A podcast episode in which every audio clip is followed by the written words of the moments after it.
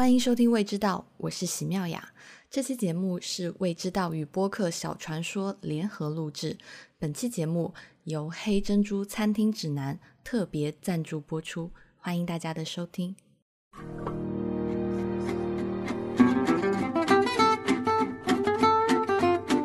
好，万众瞩目、众望所归的小传说美食特别企划终于更新了！哎呀，历久弥新的更新。我是杨小传，今天我非常兴奋，因为咱们的这个充满着直男癌气质的美食节目，终于请到了两位美女。今天要特别介绍一下我们两位美女嘉宾，一位是知名美食博主妙雅老师。啊，大家好，我是妙雅。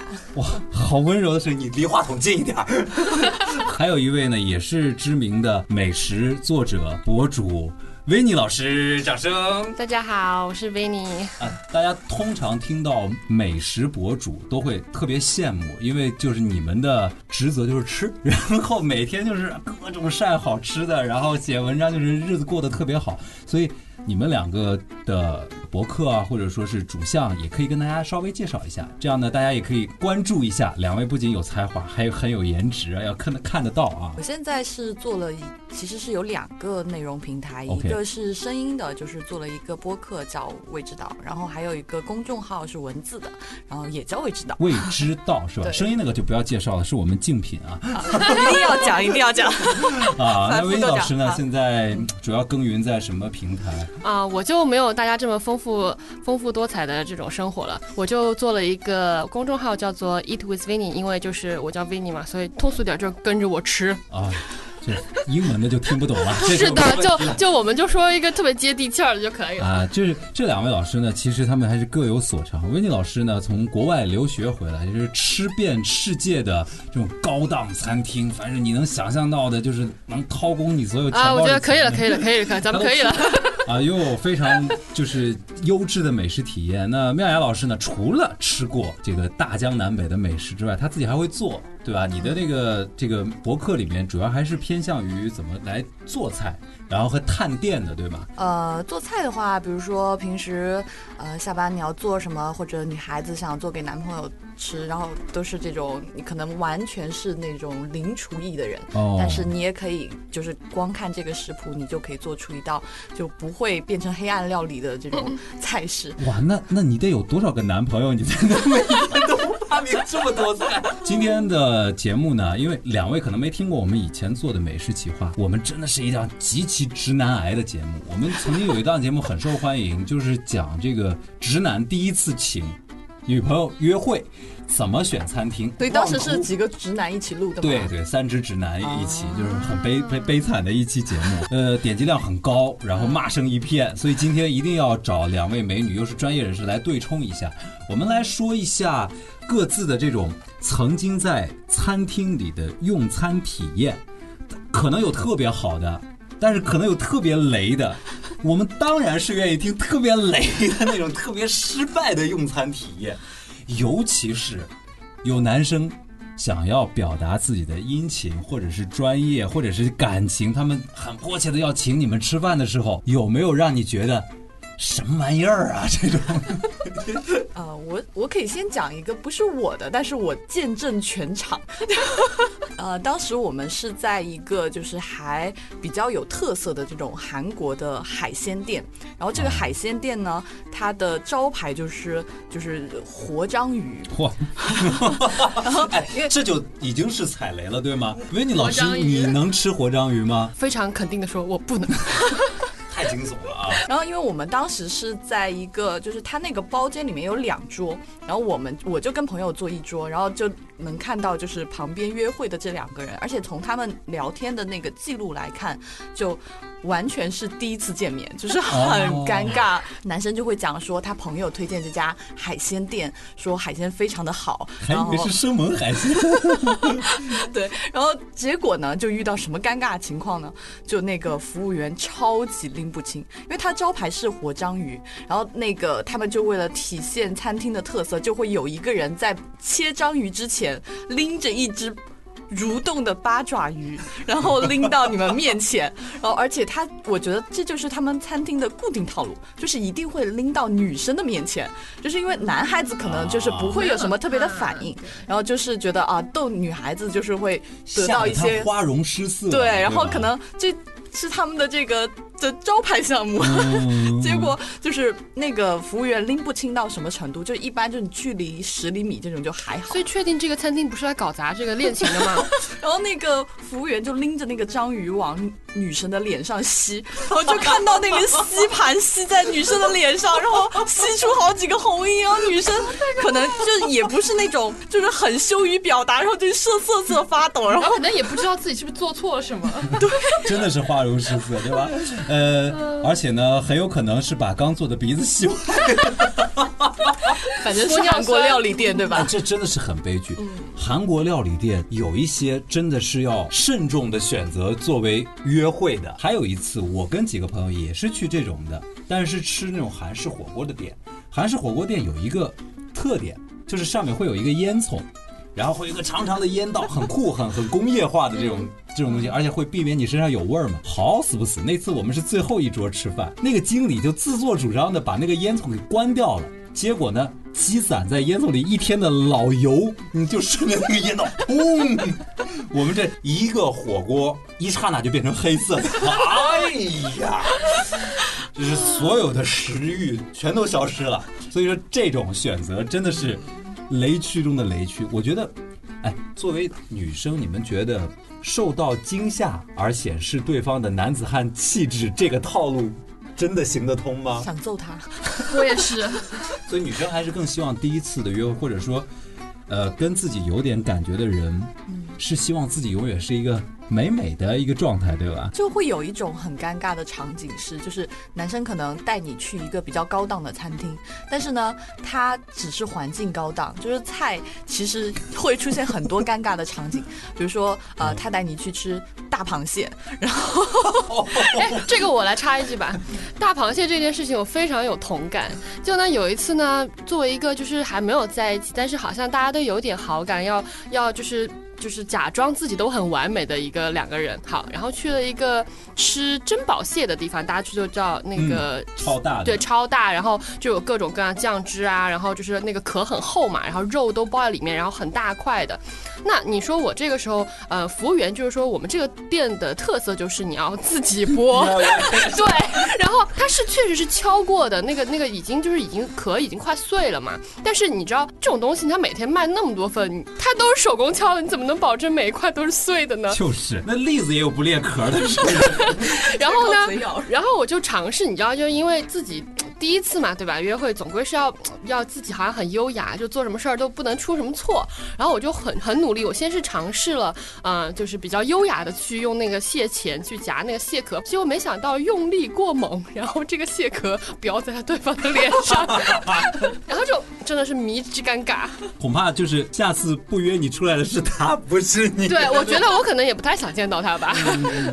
一定要女生就是动手，而且这种风险很高的项。项目可能约会的时候也要尽量避免，对吧？就比如说上海的这种小笼汤包，里面汤汁饱满，一口下去，那不是你死就是我亡，对吧？特别是男生穿了一件干净的白衬衫，女生穿了一件优雅的白纱裙，完蛋了！这一次出去不成夫妻就是陌路人，太可怕了啊！啊，另外呢，还有就是像西餐里面，我觉得啊，吃鸡翅是对女士。西餐手艺的一个 特别大的考验，对吧？你总不能这个像吃这个呃炸鸡一样扔进嘴里，然后噗吐出个骨头来吧？你总得切吧？但是切不好，那不是你的盘中餐，就是我的盘中餐。而且切鸡翅不仅是切不好的问题，就是因为女生一般手劲都不是很大，对，就是那个鸡翅不是有软骨吗？就切不掉，然后就。就是那个，开始在去就是场面很不优雅。就我有一个朋友，他就是他追求的那个女孩呢，因为嗯太受欢迎了，所以每次他约她出去的时候，就感觉他的微信一直是不断，就永远有人在找他。那女生我觉得可能也不太注意，就是永远在看手机，这个可能就很容易形成两个人的那种尴尬的中空，就是哎。看完你，你刚才说到哪儿了啊？我刚才说什么？于是我这个聪明的朋友就带了这个女生去吃小龙虾。你你怎么玩手机，对不对？所以小龙虾一度成为了就是社交场合最受欢迎的聚会项目，因为大家都不能玩手机，反而是可以交流的。当然，我觉得第一次请女生也不能吃小龙虾，不要请我吃小太龙虾家常了，对吧？就是呃如果是普通味道的还行，就是那种很辣的话，就是两个人吃的面红耳赤的，也很尴尬而。且像刚就是那个味道可能还很难消消散。不要让一些东西喧宾夺主，这很重要。有一次我请朋友吃饭，是我老家来的两个很好的朋友，算我的发小。我是这么考量的：首先，我要请他们吃地道的上海菜；第二呢，不要让他们走太远。于是就在他们订的那个饭店附近，找了一家颇有老上海风情的餐馆儿。那么去了以后呢，菜自然是不尽如人意了。哎呀，不怎么好，而且档次也很一般，就搞得我呢略有点没面子。为了挽回这个面子，我就想赶快结了账，咱们去下一场，对不对？咱们就是兄弟局，这没没问题了。结果呢，这个服务员就拿着账单上来了，服务员很豪迈，很有北方人的那种豪迈气质，就说：“先生，您这次一共是……我说啊，不用了。”直接把菜单拿给我就行了。不是先生，我就跟你对一下菜单。这你想想看，请朋友吃又不是很高，又不是很贵，对吗？然后我就说不用不用不用，赶快把你的那个菜单拿过来就好了。哎，先生，我就是给你对一下菜单，就非得把那价格报给我才行，弄得我当时那顿饭是无比的尴尬。我觉得有一个比较常见的男生会犯的错误，因为，呃，男生也不是天天约女生吃饭嘛，就是他可能觉得，呃，就是呃西餐啊、日料啊，就是这些这些菜可能会安全一点。保守一点，然后就是很多男生会想说啊、女生喜欢吃清淡的嘛，那我就带他去吃日料好了。然后日料的话，可能注重隐私一点的男生，甚至还会贴心的去帮你订，就是那种日料的隔间。对，但是我觉得这没什么问题啊。但是这个其实是很容易犯错，就是特别是就是那种什么周末啊，或者是就是这种新年或者是圣诞这种时间，因为日本的隔间是不隔音的，哦，对 对，就是只门两扇。对，他只是把你们从空间上看不到对方而已。但是如果你两个人在这个包间里面，我之前就有一次体验是，呃，在一个日料店里面进去都挺好的，就是一切规制妥当，然后也是是自己的小空间，然后但是感觉旁边是那种公司年会一样的场所，就是我们吃一块鱼生，然后旁边就是来干喝，然后为了我们明年的业绩，你说到这个，我又想起一个很雷的。有一次我们两个人去吃饭，其实是想要吃一家我自己觉得特好吃的餐厅，又有点像私房菜这种感觉的。结果去了之后呢，排队的人超级多，超级多怎么办呢？人家问你要不要拼桌，那我征询了对方的意见之后啊，我就说可以拼桌。结果进来以后。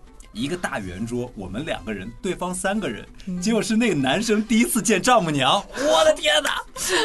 那个拼桌的场面的尴尬，来，呃阿姨，不啊妈，呃呃，吃个鱼，然后，哎呦，我那顿饭吃的，我都替他紧张，我都想说，小伙子放松点儿，见丈母娘她比你紧张。哎呦，总之呢，这种有可能会听到隔壁隐私的，或者说很有可能会特别吵的，也是会极其影响用餐体验的一个禁区，对吧？是是，但是我觉得好像像这样的地方都可以用高价餐、很昂贵的餐厅来避免它。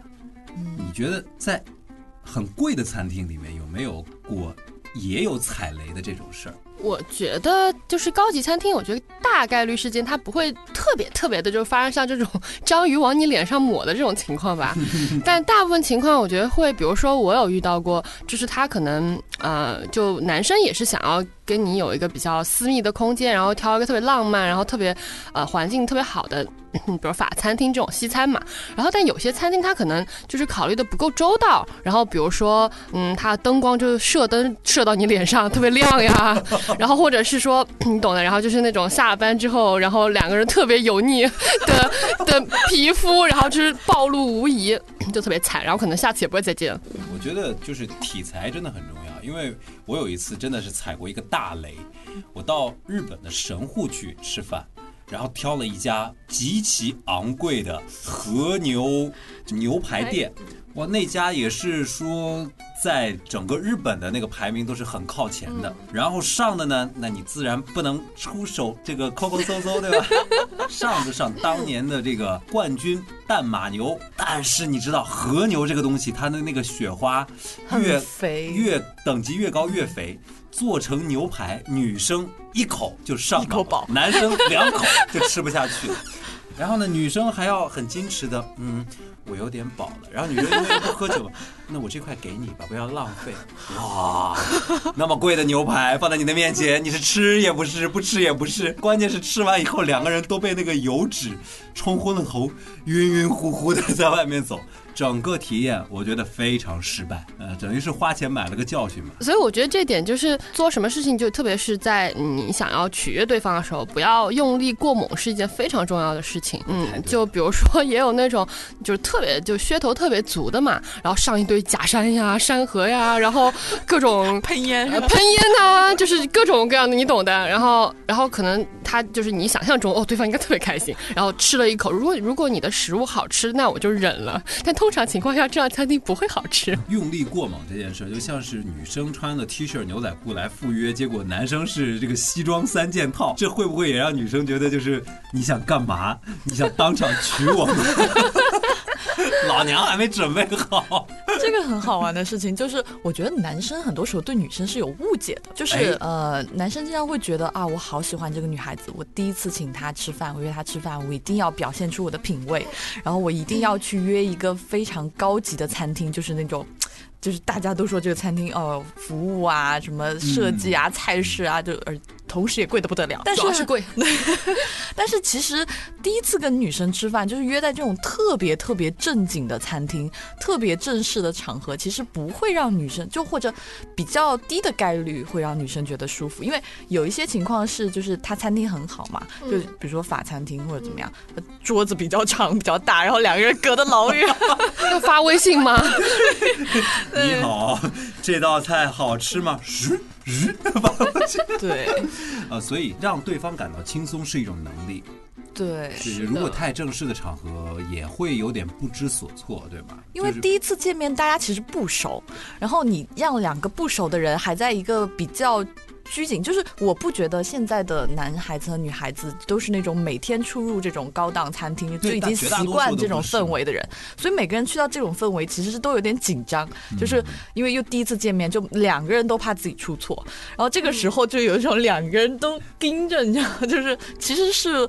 呃，我觉得很难放松去认识对方的一个环境。哎，那那两位其实也有比较丰富的这种呃用餐的经历啊，高中低档其实为了写作嘛，都有所涉及，对吧？特别委婉。啊，对，因为我知道沙县你们平常不太吃嘛，但是就是有没有一些很特别的场合，或者说哪一次用餐体验，我们就来讲讲最高的，让你觉得完美，难就可以作为标杆去啊一辈子都印象深刻。哦、我其实就是最近有过一次，哦，呃，是今年在东京，然后当时去，呃，两个人去吃饭，然后这个餐厅呢，它是一个非常就是典型的那种老牌法餐厅，哦。就是它的菜式就是这种蓝龙虾牛排，就是就是比较老派的菜式。那同时呢，它的服务也会非常的老派，就是有一种那种呃 old money 的那种感觉。哦，啊，他会非常的贴心，就是比如说我们昨天我跟朋友一起去吃西餐厅，就因为昨天就是。也是这种一道一道的，然后我们点了餐配酒。那在这个上海这家西餐厅，然后服务员侍酒师走过来说：“啊，这是给你们配的红酒。”然后就就举在你旁边，然后你就看一眼标志，然后说：“啊，那我给你倒好了。”然后就倒完就走，然后你就自己就是吃牛排喝酒。但是在那天那个法餐厅，因为其实就是真正的这种老牌的法餐厅是非常注重就是葡萄酒跟这个餐的配搭配的，就是侍酒师会先走过来跟你说啊，今天这个牛排是用的什么什么肉，然后这个肉有什么样风味上的特点，然后我们根据这个风味推荐您就是这一支酒，然后这个酒它的葡萄会有什么样风味上的特点，然后它可以在哪些程度上帮你就是去体更好的体验这个牛排的美味，而且他讲的这种态度不是给你上课的态度，他是很戏谑的，甚至给你开玩笑说啊、这个地方的这个采摘葡萄的这个技法有什么就是很有趣、哦很特别的地方，就是。完全是那种就是 have fun 的那种方式，就会让你觉得啊，你好像又学到了一点东西，你又吃吃的很开心，然后你吃的同时呢，你还觉得哦，我好像更懂牛排和酒应该怎么搭配了。哇，当时就觉得这种体验其实做的也不多，但是就是会让你觉得嗯，被得到非常非常温馨的对待。所以在服务里面，尺度是一个最高级，但也最难把握的东西，对吧？我们也有那种火锅的服务，它会让你把你当成自己的家人，给你当你单身的时候，还给你一只熊，是吧？让全世界知道你单身。太凄凉了。就是今天我还看到一个段子说，某人要开一家火锅店，希望学习这家火锅店的服务的技术，嗯，怎么能够复制它。然后就在这个火锅店卧底去学习，嗯结果三个月之后，人家问他说：“你的火锅店准备的怎么样啊？”他说：“什么火锅店？我现在做的很好，我不能离开我的家人。” 真是段子，但是就是用力过猛，嗯，是很多年轻的男士会在约会或者追求女士女生的过程当中犯的最大的一个错误，对吧？但是像麦老师说的这个餐这种餐厅啊，我觉得男生真的要用心去寻找，真的很难。呃，我我更觉得有一种餐厅可能更方便一点，就是你会去吃过的氛围特别好的餐厅。嗯嗯，比如说上海有一家私房菜，当然不不说名字，因为说的你们也搜不到这个名字。它大概就四五张桌子吧，两三张散台，两个包厢就是十人的圆桌。嗯那每天呢，就是根据你的人数，按照你的仓位来定价，呃人均就是一百多块钱，不会很高的。然后呢，他根据你的人数，现场去买菜，早上去买菜，有什么吃什么，大概告诉你大概几道菜，保证你吃饱。但是这家餐厅你去了之后呢，老板会跟你叮嘱两句，看见熟客了会给你加一个菜，或者说甚至啊，我遇到过的，别桌吃到了，拿了食材来，嗯，有多的哎，嗯，旁边这几桌大家一起尝一尝，有人开了酒，哎，给给给边上那个 啊，倒一杯。好温馨啊，这种场面，嗯。既说明你会挑餐厅，又说明你是一个懂生活的人。嗯我觉得这个氛围特别好。可能女生都会很喜欢，就是非常用心的男生，就是。对，就是如果一个男生就是他跟你第一次见面之前，就通过你的聊天就预判你大概会喜欢什么样的类型的菜，或是你有一个特别自己喜欢的这种小菜，然后即使这个餐厅可能它不是特别高级，或者说也不是那种，嗯，就是看起来非常 fancy 的店，但是就是他真心的为你去找这个好吃的菜这件事，我觉得可能会比就是我去挑一个环境好、服务好这件事情更打动人。对，我上海有一家很有名的餐厅，做粤菜的，你们肯定都去过。然后那个餐厅有一个很有名的经理，然后非常的活跃，然后每次去，这一餐的主角都是这个大堂经理。有一次我朋友过生日，他们大概第一场的时候就有点喝多了，那生日蛋糕还没上，然后经理就过来以后就说。各位老板，大家吃的怎么样啊？感受怎么样啊？然后今天这个我们老板过生日，哎呀，老板生日快乐啊！然后下面有人喝多了以后就是说，你不来送个礼物吗？送什么礼物好啊？你们说好了，唱首歌。如果全世界我 完全没有犹豫，就是这样就上来，就很多人都会为了这个戴眼镜、白头发的大堂经理 专门去这家餐厅，但是我倒不觉得这会是一个约会的好地方。是啊，所以刚刚妙雅老师说的那个倒是让我对很多不太会挑餐厅的直男癌早期的小伙伴儿提一个醒：什么样的餐厅是 OK 的？人少但菜好吃，嗯，这是显示你品味的时候。维尼老师，你毕竟也吃过这么多好的，对不对？给我们说一个你觉得就是无懈可击的体验。我觉得就是除了我刚刚说关于餐厅服务这一块的吧，就是我比较喜欢，嗯，能够，呃，就是能够让你知道不知道的东西的餐厅。哦，嗯，就比如比如我们这个餐厅是氯化钠 加上化合生成的烟雾。然后还有一个很特别奇葩的点，就是一个餐厅的酒杯特别好，我会加分。这其实给我们一个启示，就是你要知道你这个女生她的偏好在哪里。比如像维尼老师，对吧？虽然她能别一直黑我们？虽然他尝遍美酒，但是他对于看得见摸得着的那个器具更感兴趣。嗯，所以这个时候，喝完酒把酒杯带走，对吧？你老师来说，我觉得可以。对，我我觉得这个有点像类比啊，就是你如果你要找一个老公，可能你想找一个就是他没有那种特别特别特别帅，然后特别有钱，或者就是特别 特别的标准全部出来了。没有，仔细听啊。然后就这样的人呢，然后但是这样的 就是如果他没有，你可能想起来他，你跟朋友介绍，可能你不觉得他有个特别特别就就是特别那个出彩的一个点，但你就觉得这个人觉得很舒服，就那个舒服那个点是可能嗯外人很难够去很难去理解的。像餐厅也是一样，就有些他可能没有说某一道菜特别惊艳你，或者是说哇给你摆一大堆假山，然后特别 fancy 的那种，但是你就是可能跟朋友聚会，然后跟那个男朋友约会，然后你就会想到说，哎，要不我们去这家吧？觉得就是说，嗯，觉得靠谱。嗯，就像有些人说不出哪里好，但是其他人就是替代不了。是的呢。这个男生他虽然没有几十亿的身家，但几亿身家也是有我也觉得 OK。维尼老师的标准就是那么的松，快快给我介绍好吗？男朋友。对，呃，你一定要有让女生就是特别记得的你贴心的那个点。嗯，不管是在什么时候，就像一家饭店，其实上海的很多餐厅都能够做到。如果冷，你去问他要毯子，嗯，是一定可以提供这些细节的。如果连这个都不好做不好，就像一个男生如果连让女生做到不尴尬都做不到的话，那他怎么跟一个女生相处去谈恋爱呢？对不对？所以我们接下去就应该给给给各位男生，或者说也给所有的人一个一个准则，就是你们怎么去判断一个餐厅能不能行，好不好，够不够格。其实我们也聊过蛮多次了，对吧？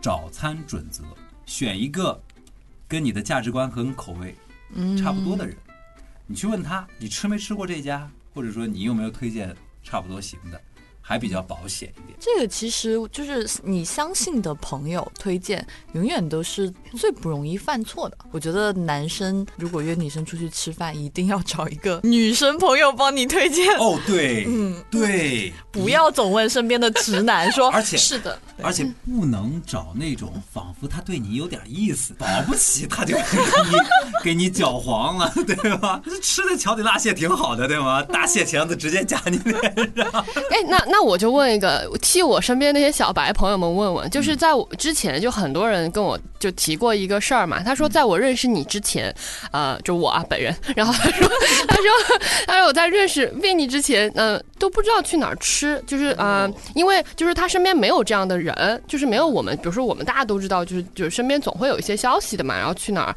呃，吃个就各种各样的风格，可能你就算你没去过，可能也可以问一下朋友怎么样啊，口碑什么的。但是其实我觉得大部分的就是啊、群众应该是嗯不一定有这样的呃朋友，或者是说他有这样朋友，可能也有可能品味不是很一致。那你们觉得像这种这种情况，你们会会觉得他应该怎么去做？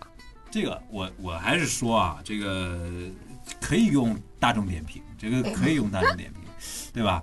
大众点评呢，就是会有几个体验不好的地方，就是你永远在大众点评上很难找到特别好吃的餐厅，按照它的星级评评定的，因为那个总是好像局限于就是朋友之间的聚会，我们要找性价比特别高的，能吃到大鱼大肉的餐厅，嗯，会评分特别高。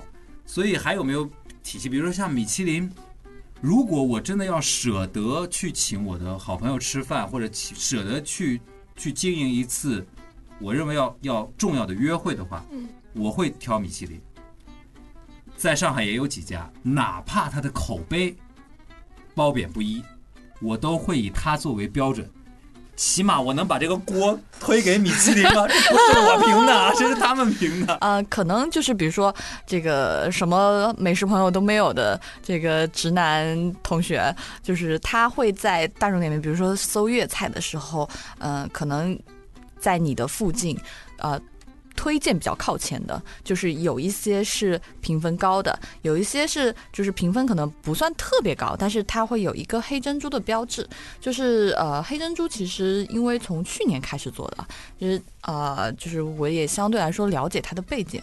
呃，就它其实也是一个就是。大众点评找匿名评委来评选出来的餐厅，我自己用下来觉得，还有就是我去看那个榜单，我觉得就是你如果它这个餐厅有黑珍珠的字样，我会觉得相对比那个它是全五星会更靠谱。就是你去点进去看它的菜式的照片或者是餐厅的照片，就是你会发现可能呃比你看很多这个分儿很高的餐厅都要好很多。因为嗯五星这个这个踩雷的几率太高了。真的太这高太高了，但是黑珍珠的这个标志会让你踩雷的几率对好很多。好很多了。哎，其实我就想说啊，就是米其林去年我就觉得超级不靠谱，就是争议极大。嗯但今年呢，我觉得好像好很多了，因为今年是不是很早就发发过榜，嗯对吧？是是为什么我会觉得得它发好了很多呢？就比如说，我举一个例子啊，去年那个 Ultra Valley 在上在上海就最有名的一家餐厅，对吧？嗯声光电这四 D 五感五维享受，对吧？然就差按后人均五千以上，是个两星，嗯啊，是的对吗？不管怎么说，它都代表了上海这个国际大都市跟国际的呃味蕾接轨的一个标志。我认为它应该是个标杆。嗯对，所以今年它是三星了，我就觉得这个榜单似乎丰满了一点。嗯 But 在上海，虽然丰满了很多，但是在广州，就是一公布骂声一片，嗯，感觉就是来评米其林广州的这些人完全不懂什么叫广州美食，就是 老广们总觉得。我们才是这个地球上、这个星球上最会吃的人嘛，嗯，对吧？你这个榜单算什么了？我们不认同，也不在乎。嗯，就发完发榜跟我没有关系了。对的，就你是谁啊？不知道。但是黑珍珠呢，去年我也觉得不靠谱，而且我一家都没去过。我为什么一家都没去过呢？是因为我老觉得自己还算是一个爱吃的人。不，这说明什么？黑珍珠精准的屏蔽了你这种目标用户。对他为什么他为什么那么精准呢？就是他评的可能你串儿吃的太多了。他们评的一二三星，怎么我一家都没去过呢？这是对我的不尊重。那叫钻，我纠正一下。一一钻二钻三钻，怎么怎么我一家都没去过呢？但是今年我看到，第一，他的这个候选名单超级多；哦第二，有很多餐厅都是我觉得必须要入榜的了。比如说啊，哎呀，这说不太好，这是本人的这个私藏藏吗私藏的这家什么屋？这期叫拯救直男。哎那有那种就是米其林上面没有，但是这个什么黑珍珠上面有的吗？就是这个什么屋？哦什么屋是吧？这家啊，日式烧肉店，嗯，这是在老饕界有口皆碑。这个肉跟调味都是完美，嗯但是这个服务跟这个环境就嗯足够屏蔽掉米其林的这个榜单了。但是今年它居然入围了，哦我决定年终奖起码要拿着去挥霍一下，以防明年万一中奖了，我就订不到位子了。还有一家不怕说名字，就是西郊五号。西郊五号这家餐厅呢，我去过，我觉得它的菜跟服务跟环境绝对够得上标准。但今年争议极大，就是它出了一个天价菜菜单，啊，六十万的天价菜单，嗯。但其实可以从背后说明很多问题。嗯。第一，它的餐饮就是呃食物的进货渠道；嗯。第二嗯，它在这个美食界的口碑；第三，因为这个菜单被扒出来的幕后的这个知名大厨，嗯。以及它为什么溢价这么多的很多跟环境啊、跟它的装修有关的一些因素，那么这样的餐厅敢于把它拉进榜单里面，再加上我觉得其他一些我认为真的是好的餐厅进去了，嗯，所以我有点期待今年它的评的这个钻是不是真的是有效的。因为去年我们也跟黑珍珠有过合作嘛，但是这个餐厅都 都没请我去过，这样不好不好，你也要反馈一下。其实米其林第一年进东京的时候，也是完完全全被东京人唾弃。啊，嗯，就是，而且当时有很多餐厅，就是就是说，哦，我不知道这件事情的，因为就是他们也不是很很关注，对，就是大家就说不重要，就是对，我们日本人才是世界上最会吃的，对。东京才是世界上最好吃的地方。但你你会发现，但是就是如果一个榜单好好做，那可以是米其林，也可以是黑珍珠，就是他不断去修正自己的不全面性，不断去修正就是自己去选这个餐厅的标准。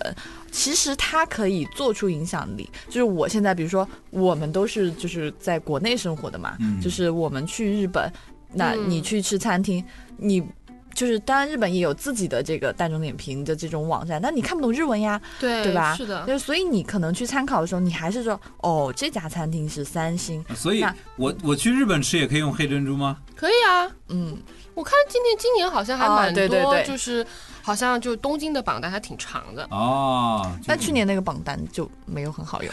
呃，就像我刚才说的试酒很好的那家餐厅，呃，就是我知道他今年是入围了，就是黑珍珠的榜单，所以这个就是一个非常大的进步，因为去年他没有啊。啊，然后对你说到这个，我就想起来，嗯、现在我正好不是这要春节了嘛，然后听你这么一说，我还蛮期待看一下这个黑珍珠的结果的。嗯，应该是好像是一月十号吧就有结果了，然后正好还可以去在春节出去玩之前挑一挑好的餐厅。不过我是觉得，就是呃，我们刚才讲了这么多榜单啊，就是这种参考。我还是觉得，如果男生要约自己特别喜欢的女生出去，就是得用心，而且其实女生是能感觉到你的用心的，就是就是很多直男就会啊、预想说女孩子都是喜欢，比如说贵餐厅或者那种土豪，我用钱砸死你，砸晕你，你 就是是吗？那个可能用章鱼砸死你吧？是吗？维尼老师，啊，您说什么？我听不清。对，用心真的特别的重要，因为我们刚刚听就是推荐了很多榜单啊，不管是黑珍珠也好，米其林也好，或者是你比较信的像猫头鹰啊、Tablog 也好，都有各式各样的吧。Best 五零也是榜单，对吧？第一，它给你一个参考，告诉你一个在某个评价体系里面的好餐厅；第二，它提供给你一个推锅的，是的，不是我选的不好啊，这届评委不行。这届评委，这届评委不行。但是呢，就是归根起来还是要用心对待女生。比如说，对麦老师来说，他自己会做饭，如果你比他还会做饭，是不是效果更佳呢？其实男生约女生肯定是想说啊，我约她，我其实是想要表现我好的一面。嗯但是其实很多时候男生不知道怎么表现，就是他会觉得我工作其实不错，然后就会一直跟这个女生讲说啊，就工作上的事情表现出来我好像很厉害。这女生其实新的代码，对，就是女生就会这代码加起来是五二一，这是属于黑客的恋爱，这不行？就很多人就很尴尬，然后就女生也不懂这个领域，也不知道怎么附和，然后就好像反而会有点显示出你只是单纯的想表示啊、我挺好的，但是女生就会说哇这个人太自我了，就是觉得嗯嗯就怎么那么就是觉得自己那么好呢？所以其实你可能本来吃饭嘛，那大家就聊聊菜，然后你学一学就是这个菜它本身有什么特点，然后这个餐厅或者就是你为什么当初，你甚至可以跟他讲你怎么选这个餐厅的。是的。然后这个餐厅有哪一些点，当时你觉得选，其实可能最后的结果是女生觉得你选也挺早的，就但是他能感觉到你的用心。对对对对其实我的节目里面讲吐槽过无数的直男，我印象很深，就是说啊、女生说、啊、今天好冷啊，你觉得今天冷吗？我只穿一件短袖，你冷吗？我真的好冷啊！你这个垃圾，他妄图显示自己男子汉气概，你知道吧？就是哪怕直男踩错了坑，嗯，但是他的方向是对的。女生还是感受到那种笨拙而炽烈的感情啊！是的，鼓掌鼓掌。好，给各位直男提个醒啊，就是嗯即使面对两位女神，即使对吧，维尼老师吃过无数的贵价的米其林餐厅啊，就算是妙雅老师巧手，就是一切珍馐都尽在掌握，但是直男们笨拙而炽烈的感情，用心的挑选。是很重要的，谢谢两位，谢谢大家，终于不那么直男了，谢谢，谢谢，谢谢，谢谢，拜拜。